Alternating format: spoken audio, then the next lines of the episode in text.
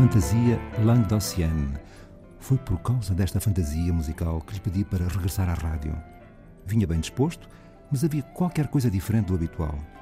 Só percebi o que era quando começámos a caminhar no corredor rumo ao estúdio de gravação. Os passos dele praticamente não se ouviam. Não havia ruído, ou parecia não haver, parecia levitar. Disse que estava feliz por estar na rádio, porque amava a rádio onde começou em jovem. Já sentados, ele diz: Então, venha de lá a primeira pergunta. Diga-me quem é. Eu? José Mário Monteiro Guedes Branco. E o seu ofício? Músico.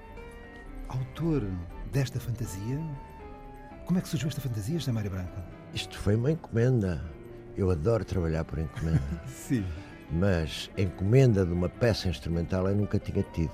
E então em 1987 a, escrita, a encomenda e a escrita da peça foram em, em 87. Acabei de a escrever em dezembro de 87. Por encomenda da cidade de Montpellier, através do Instituto Franco-Português em Lisboa.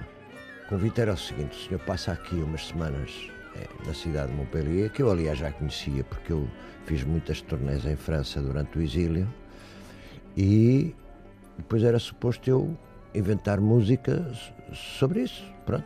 Inspirado pelo lugar? O que é tudo muito relativo, não é? É tudo muito relativo. Sim.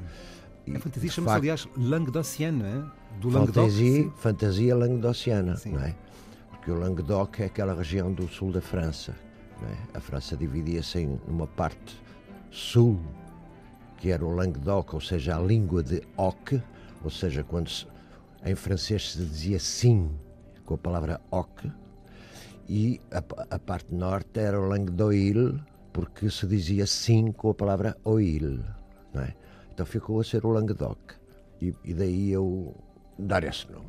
E depois tivemos, em primeira audição, em janeiro de 88, Paulo Curado na flauta, José Peixoto na guitarra, Irene Lima violoncelo e Jorge Moiano ao piano. Grande amigo. Insatisfeito com a qualidade da gravação, não com a qualidade artística, mas com a qualidade técnica, o José Mário Branco resolveu desafiar novamente estes intérpretes. Uns puderam aceitar, neste caso foi só um, Sim, que foi o José José Peixoto, e tivemos a sorte de ter também excelentes instrumentistas, a Tatiana Rosa na flauta, Marco Pereira violoncelo e Nuno Tavares ao piano.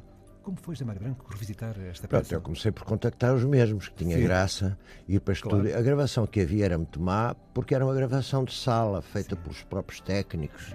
Era uma cassete, um som muito foleiro. muito- Pronto. E então eu contactei os mesmos, não é? A Irene Lima, que é uma violoncelista espantosa que sempre me deu a honra de tocar para mim, nas minhas coisas. O Jorge, que é um, um velho amigo. E qualquer dos dois eh, ou não pôde estar doente, ou pronto, por um motivo qualquer. Estiveram à altura do desafio estes, estes músicos, claro, evidentemente. Não é? O Zé Peixoto, como sempre, velho companheiro, pôde, pôde fazer a peça. Faltava a flauta, que nessa exibição de 88 foi tocada pelo Paulo Curado, e eu fui buscar uma, uma rapariga jovem que toca maravilhosamente. Ela agora não vive em Portugal, vive em Amsterdão. Tatiana. Tatiana Rosa, Tatiana Rosa, que é uma pessoa, aliás, com muita experiência em música contemporânea.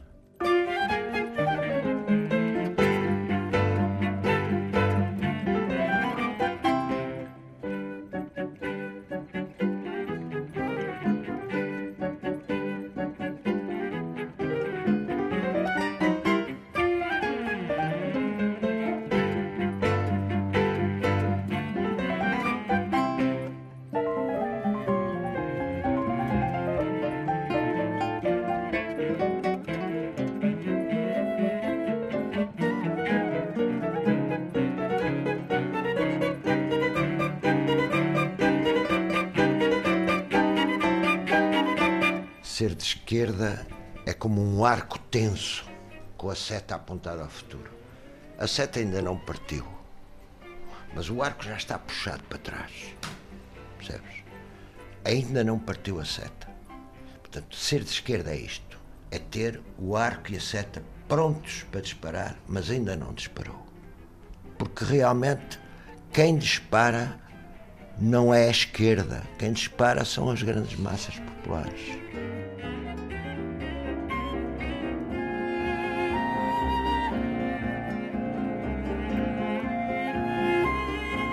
E é isto que queria dar a ouvir, a fantasia Languedocienne, no dia de não mais dizermos adeus a José Mário Branco, o músico fraterno que levitava na rádio e na vida, qual ermita viajante